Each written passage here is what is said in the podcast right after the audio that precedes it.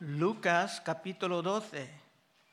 Lucas capítulo 12 y estamos en medio del capítulo en el versículo 22. En estos por los tiempos difíciles que iban a venir, se hablaba del temor, del infierno, de la necesidad de estar dispuestos a confesar a Él, confesar Cristo delante de los hombres y en medio de esto un joven interrumpió la enseñanza con una petición de egoísmo y de codicia. Dijo en versículo 13, le dijo uno de la multitud, maestro, di a mi hermano que parta conmigo la herencia. En otras palabras, estaba diciendo, estás hablando de mucha teología, pero quiero mi dinero. Y Jesús, conociendo la manera en que muchos viven en angustia sobre los asuntos del dinero, de comida, de ropa, de alojamiento, entraba en este tema, empezando con la parábola del rico necio y continuando con el pasaje de hoy. Versículo 22. Dijo luego a sus discípulos, por tanto, os digo, no os afenéis por vuestra vida, ¿qué comeréis? Ni por el cuerpo, ¿qué vestiréis? Y pudiéramos añadir a esto legítimamente la renta, el costo de la gasolina, siendo necesidades de nuestra época. Pero esto no era simplemente una sugerencia, sino que era un mandato para los discípulos de Cristo. Nuestro tiempo es bastante valioso y no lo podemos malgastar en las preocupaciones. Efesios 5, 15. Mirad pues con diligencia como andéis, no como necios, sino como sabios, aprovechando bien el tiempo, porque los días son malos. Así que las preocupaciones pueden estar una distracción para nosotros en algunos casos pueden ser distracciones satánicas que pueden hasta impactar a nuestra salud. 23. La vida es más que la comida y el cuerpo que el vestido. Considerad los cuervos, que ni siembran ni ciegan, que ni tienen dispensa ni granero, y Dios los alimenta. ¿No valéis vosotros mucho más que las aves? Cristo no va a simplemente dar un mandato, sino que quiere comunicar razones lógicamente desarrolladas para realmente ayudarnos. A lo mejor había unos cuervos cerca comiendo cuando él estaba predicando. Y aunque muchos creen que los cuervos son asquerosos, comiendo cosas muertas y haciendo sus ruidos extraños. Y yo los encuentro fascinantes. Pero los cuervos jamás tienen una cantidad de comida guardada. A veces se puede esconder un nuez, pero otro animal viene robándolo. Y cada mañana se van volando con la confianza de que van a encontrar algo. A lo mejor ustedes vieron algunos llegando aquí hoy. No van a perecer por la falta de comida. Aunque hay miles y miles de ellos viviendo aquí en el sur del condado de Orange. Pero Cristo dice aquí que la razón de que siempre encuentran la comida es porque Dios los alimenta. Dios está controlando lo que ellos van a encontrar. Cada día hasta depositando más delante de ellos cuando tienen sus bebés. Esto en sí es casi un milagro. Y yo mismo me siento triste cuando veo uno de ellos muerto en la calle. Porque es cierto que, cierto que Dios está involucrado con ellos. Y vimos en los viernes la manera en que Dios empleaba los cuervos para alimentar el profeta Elías cuervo puede trabajar como servidor de Dios. Primero de Reyes 17:4. Dios hablando al profeta, beberás del arroyo Y yo he mandado a los cuervos que te den allí de comer. Y él fue e hizo conforme a la palabra de Jehová. Pues se fue y vivió junto al arroyo de Kerit, que está frente al Jordán, y los cuervos le traían pan y carne por la mañana, y pan y carne, pan por la tarde, y bebía del arroyo. No sé qué forma de carne era, pero cuando, cuando tiene mucha hambre, no importa. Pero ¿cuál es el punto? 23. La vida es más que la comida y el cuerpo que el vestido. Considerad los cuervos que ni siembran ni ciegan, que ni tienen dispensa ni granero y Dios los alimenta. ¿No valéis vosotros mucho más que las aves? Es una pregunta. Si Dios va a cuidar del alimento de los cuervos, ¿no va a cuidar aún más de tus necesidades? ¿De un lugar de vivir? ¿De tu gasolina? ¿De tu trabajo y de lo demás? Y si tienes esa promesa, no tiene sentido vivir preocupándote. Sería un insulto a tu Dios. 25. ¿Y quién de vosotros podrá afanarse, con afanarse añadir a su estatura un codo? Pues si no podéis, ni aún lo que es menos, ¿por qué os afanéis por lo demás? Muchas veces estamos preocupados por cosas que ni podemos cambiar. Y para realmente aplicar esto a tu vida personal, tienes que entender ciertas realidades sobre la naturaleza de tu Dios. Dios tiene la capacidad de controlar todos los detalles de tu vida, hasta ese teléfono. Y nadie puede estorbar sus planes. Aun cuando el diablo quiere atacarte, no se puede hacer nada sin antes conseguir el permiso del soberano máximo. Esto era muy evidente cuando el diablo deseaba arruinar a Job. En Job 2.1. Aconteció que otro día vinieron los hijos de Dios para presentarse delante de Jehová. Y Satanás vino también entre ellos, presentándose delante de Jehová. Y dijo Jehová a Satanás, ¿de dónde vienes? Respondió Satanás a Jehová y dijo, de rodear la tierra y andar por ella. Y Jehová dijo a Satanás, ¿no ha considerado mi siervo Job? Que no hay otro como él en la tierra, varón perfecto y recto, temeroso de Dios y apartado del mal y que todavía retiene su integridad, aun cuando tú me incitas, incitaste contra él para que lo arruinara sin causa. Respondiendo Satanás dijo a Job, piel por piel, todo lo que el hombre tiene dará por su vida. Pero extiende ahora tu mano y toca su hueso y su carne y verás si no blasfema contra ti en tu misma presencia. Y Jehová dijo a Satanás, he aquí está en tu mano, mas guarda su vida.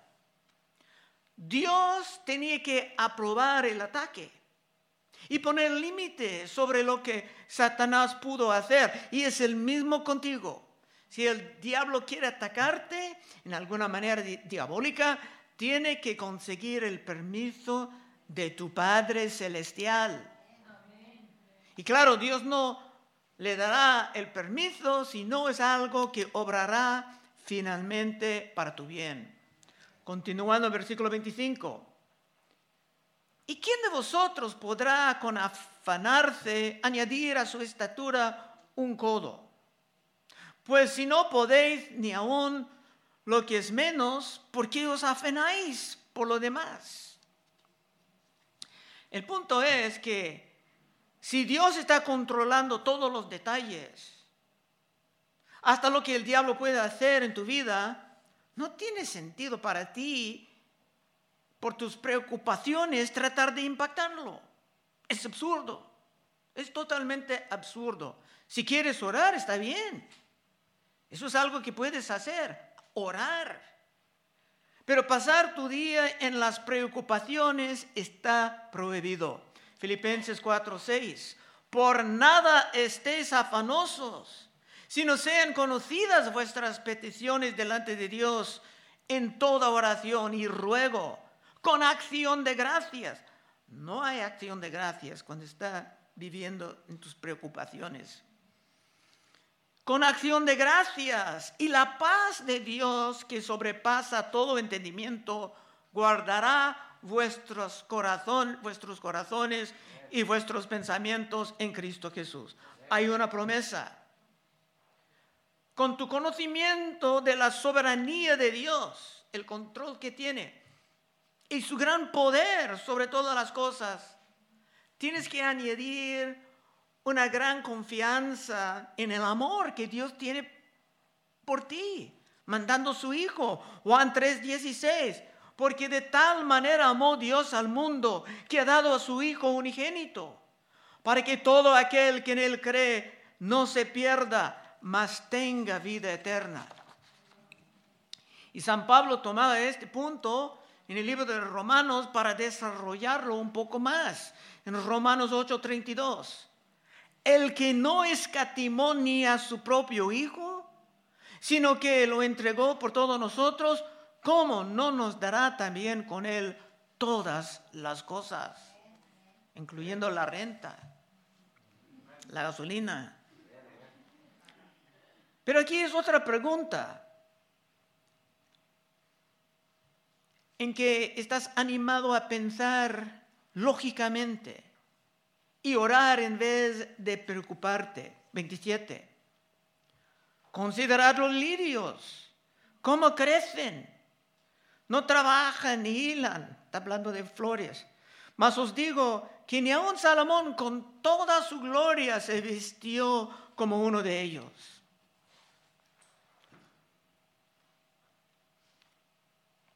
Las flores no solamente tienen una existencia, sino que tienen gran belleza por su diseño divino.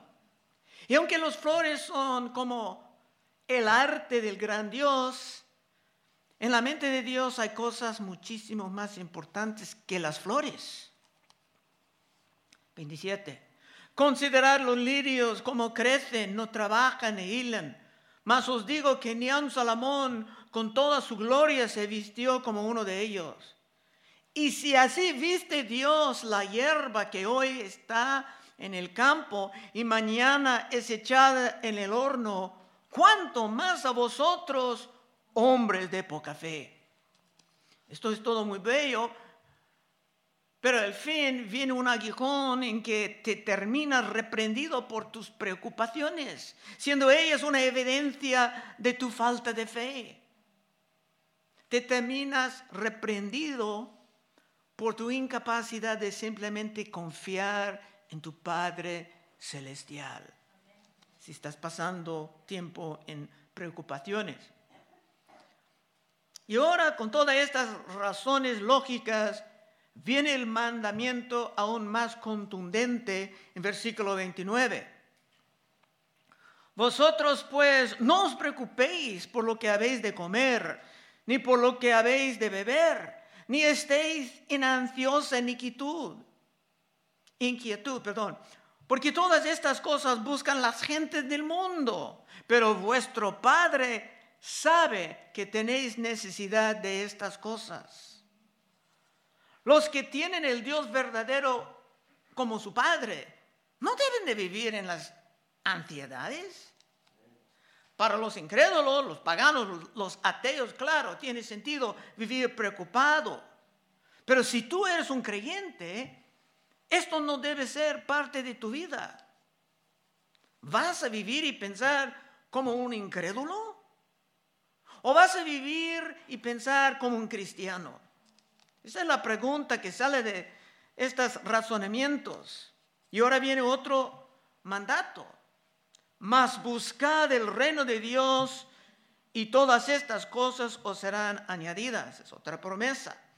Tal vez has visto esto en otra versión, en el libro de Mateo, porque Cristo empleaba las mismas ilustraciones en diferentes mensajes, a veces con diferente énfasis. En Mateo 6:31 dijo, no os afanéis pues diciendo, ¿qué comeremos? ¿O qué beberemos? ¿O qué vestiremos? Porque los gentiles buscan todas estas cosas. Pero vuestro Padre Celestial sabe que tenéis necesidad de todas estas cosas. Mas buscad primeramente el reino de Dios y su justicia y todas estas cosas os serán añadidas. En Mateo el pasaje dice primeramente, buscar primeramente el reino de Dios y su justicia, y todas estas cosas os serán añadidas. Estamos exhortados a hacer el reino de Dios la gran prioridad de nuestras vidas. Y puedo decirte como testimonio que yo he intentado hacer esto por unas cuatro décadas y ha funcionado bastante bien para mí, he encontrado que la promesa es confiable y hay millones de cristianos alrededor del mundo que van a decir el mismo. 32. No temáis manada pequeña. La manada, el rebaño actual, no es tan grande. Cristo dice de ello manada pequeña porque había muchos falsos entre ellos, como Judas. No temáis manada pequeña, porque a vuestro Padre le ha placido daros el reino. Y esto es algo que no tuvimos en Mateo. Dios quiere darte el reino y todo lo que va con esto. Otra vez Romanos 8:32. El que no escatimonia a su propio Hijo, sino que lo entregó por todos nosotros, ¿cómo no nos dará también con él todas las cosas? Y lo que tienes en el reino de Dios es mucho más que comida, casa, ropa, gasolina. Debemos de ocupar nuestras mentes con la vida venidera, con la segunda venida de Cristo, con el día del juicio y las demás doctrinas majestuosas en las escrituras y no llenar nuestras mentes simplemente con las pequeñezas de esta vida. Claro, el trabajo es importante, puede ser casi un ministerio, pero para nosotros hay asuntos mucho más majestuosos. 33. Vender lo que poseéis y dar limosna, haceos bolsas que no se envejecen Tesoros en los cielos que no se agote donde el ladrón no llega, ni polilla destruye. Porque donde está vuestro tesoro, ahí estará también vuestro corazón. Esto de vender lo que posees es algo específico para los que iban a viajar con Cristo predicando, siempre moviendo de un lugar a otro. Claro, todos nosotros tenemos que ayudar a los pobres, pero no es pecado tener ahorros para el futuro. Tiene sentido en tiempos difíciles. Proverbios 13, 22. El bueno dejará herederos a los hijos de sus hijos, pero la riqueza del pecador está guardada para el justo. No tiene nada de malo dejar una herencia a tus hijos, hasta a tus nietos. Pero como cristianos no podemos vivir solamente para esto. Tenemos objetivos más nobles. Ahora vamos a recibir exhortaciones sobre más capacidad de aguantar todo con gozo y con alabanza. 35. Estén ceñidos vuestros lomos y vuestras lámparas encendidas. Y vosotros sed semejantes a hombres que aguarden a que su Señor regrese de las bodas, para que cuando llegue y llame, le abren enseguida. tenemos que vivir preparados por la segunda venida de Cristo. Eso está hasta en la doctrina sobre la Santa Cena. Primero Corintios 11, 25. Asimismo, tomó también la copa después de haber cenado, diciendo, esta copa es el nuevo pacto en mi sangre. Haced esto todas las veces que las bebieres en memoria de mí. Así pues, todas las veces que comieres este pan y bebieres esta copa, la muerte del Señor anunciáis hasta que Él venga. Hasta en la Santa Cena estamos buscando la segunda venida de Cristo. Cristo va a venir otra vez. Esto es una doctrina central de la fe cristiana. Pero es triste ver personas que eran listos para esto en el principio de su caminar cristiano, pero últimamente han sido cada vez más lejos del reino. Y esto es bastante peligroso. 35. Estén ceñidos vuestros lomos y vuestras lámparas encendidas. Y vosotros sed semejantes a hombres que aguarden a que su Señor regrese de las bodas, para que cuando llegue y llame, le abre enseguida. No puede decir, Señor, espere, estoy mirando la pornografía. Mejor venga mañana. Hay una necesidad de estar siempre preparados, metidos en los asuntos del reino y un poco lejos de las vanidades de este mundo. 37. Bienaventurados aquellos siervos a los cuales su Señor cuando venga haya velando. De cierto os digo que se ceñirá y hará que se sientan a la mesa y vendrá a servirles. Dice que para los fieles, para los que mantienen sus celos y su amor hasta el fin, que hasta Cristo va a servir ellos.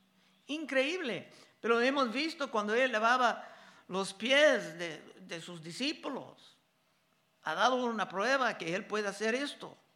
38 y última, última parte del capítulo. Y aunque venga la segunda vigilia, y aunque venga la tercera vigilia, si los hallare así, bienaventurados son aquellos siervos. Pero saber esto, que si supiese el padre de familia a qué hora el ladrón había de venir, velaría ciertamente y no dejaría minar su casa. Vosotros pues también estad preparados.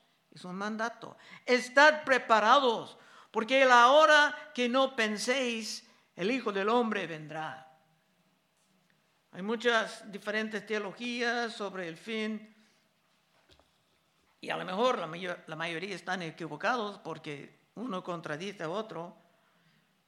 Pero lo que es cierto, tú no sabes cuándo Él va a venir y vale la pena siempre estar preparado. El contexto es la segunda venida, pero es válido aplicar esto también a Dios llamándonos a su lado antes de la segunda venida. Y nuestra hermana Gloria nos ha dado un gran ejemplo de esto. La hermana estaba preparada, cuidadosa de su vida espiritual hasta el último momento. Y cuando se fue, se fue en paz. Pero pobrecitos los que poco a poco se apartan de la fe y después viene la muerte, inesperadamente, tal vez por accidente o delincuencia.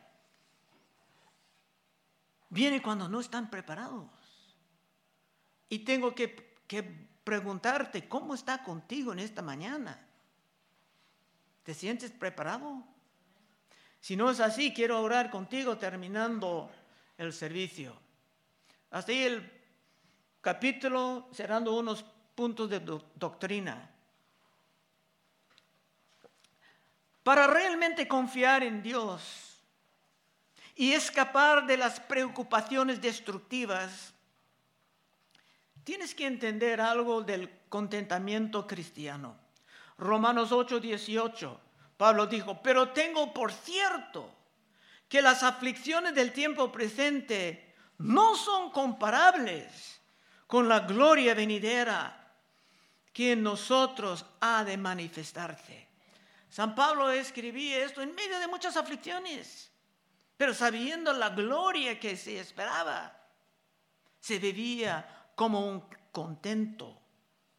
Filipenses 4:11, Pablo estaba tratando de levantar una ofrenda por otra iglesia y dice, no lo digo porque tenga escasez, pues he aprendido a contentarme Cualquiera que sea mi situación, sé vivir humildemente, eso quiere decir con nada, y sé tener abundancia, porque a veces pasaba con los muy ricos y poderosos. En todo y por todo estoy enseñado, así para estar saciado como para tener hambre, así para tener abundancia como para padecer necesidad, todo lo puedo en Cristo que me fortalece. Ya por muchos siglos los hermanos, las hermanas, los jóvenes han encontrado paz y contentamiento en estas palabras. Por una cita de Isaías, Dios estaba hablando por medio de su profeta. Y Dios dijo esto en Isaías 46, 9. Acordaos de las cosas pasadas desde los tiempos antiguos, porque yo soy Dios y no hay otro Dios. Y nada hay semejante a mí que anuncio lo por venir desde el principio y desde la antigüedad lo que aún no era hecho. Que digo, mi consejo permanecerá y haré todo lo que quiero. Dios cumplirá su plan. Y tú tienes la promesa de que su plan incluya cosas grandes para ti. Concluyendo, Cristo dijo en Juan 16, 33, estas cosas os he hablado para que en mí tengáis paz. En el mundo tendréis aflicción, pero confiad, yo he vencido al mundo. Vamos a orar. Oh Padre, te damos gracias por su presencia aquí con nosotros, enseñándonos, Señor Bendiga el tiempo final del servicio, el tiempo después de hermanos en el compañerismo santo, hablando, abrazando. Y guíanos, Señor, semana tras semana en tu palabra para vivir en tu reino. Pedimos en el nombre de Cristo. Amén.